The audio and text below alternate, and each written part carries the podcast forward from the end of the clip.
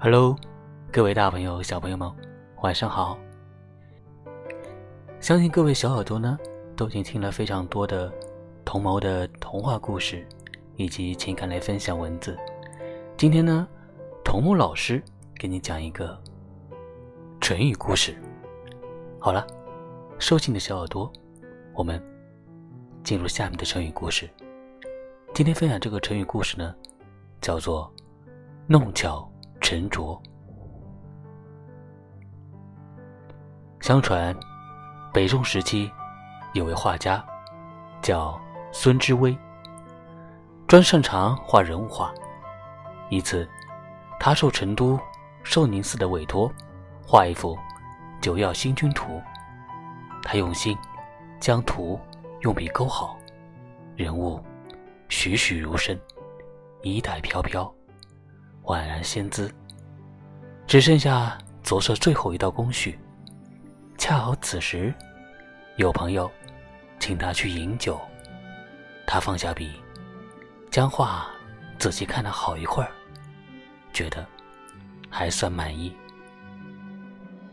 便对弟子们说：“这幅画的线条我已经全部画好，只剩下着色，你们。”需小心些，不要着错了颜色。我去朋友家有事，回来时希望你们画好。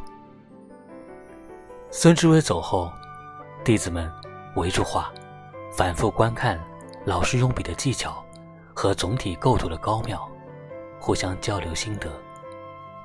有人说：“哎，你看那水暖星君的神态多么逼真，长仰飘飞，不怒而威。”还有的说：“嗯，菩萨脚下的祥云冲绕，真正的神仙姿态，让人肃然起敬。”其中有一个叫童仁义的弟子，平时专门卖弄小聪明，喜欢哗众取宠，只有他一个人装模作样的一言不发。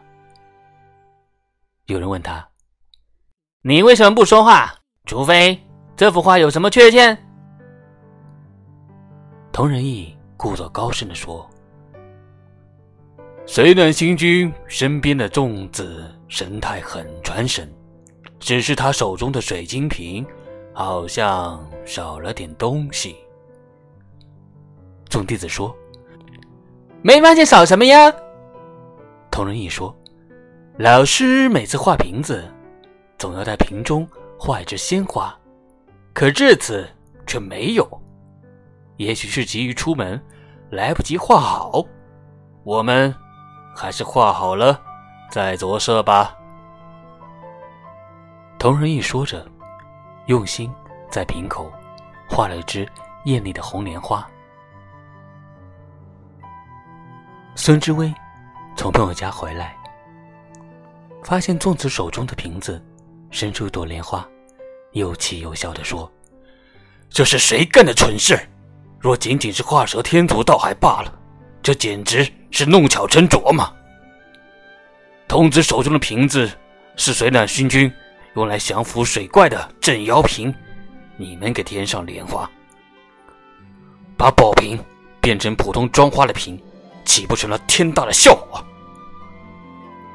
说罢，把画撕个粉碎。众弟子看着同仁义，默默的低头不语。好了，今天的成语故事就给你讲到这了。不知道各位小耳朵们听后有没有受到什么启发呢？好了，听完了故事也该睡觉了，一起跟我说一声晚安吧。我们明天再见。